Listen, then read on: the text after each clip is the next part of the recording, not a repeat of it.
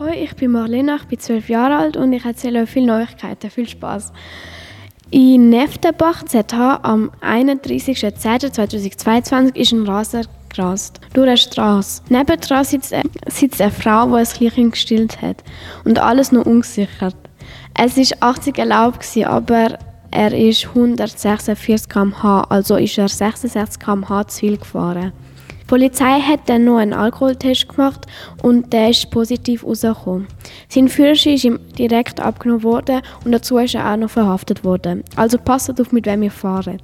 Zweitens, Sonntag Mittag am 30.10. in Rickenbach ist eine Frau aufgefunden worden, schwer verletzt. Sie ist Opfer von einem Gewaltdelikt geworden. Also, kommen wir zu den neuen Infos.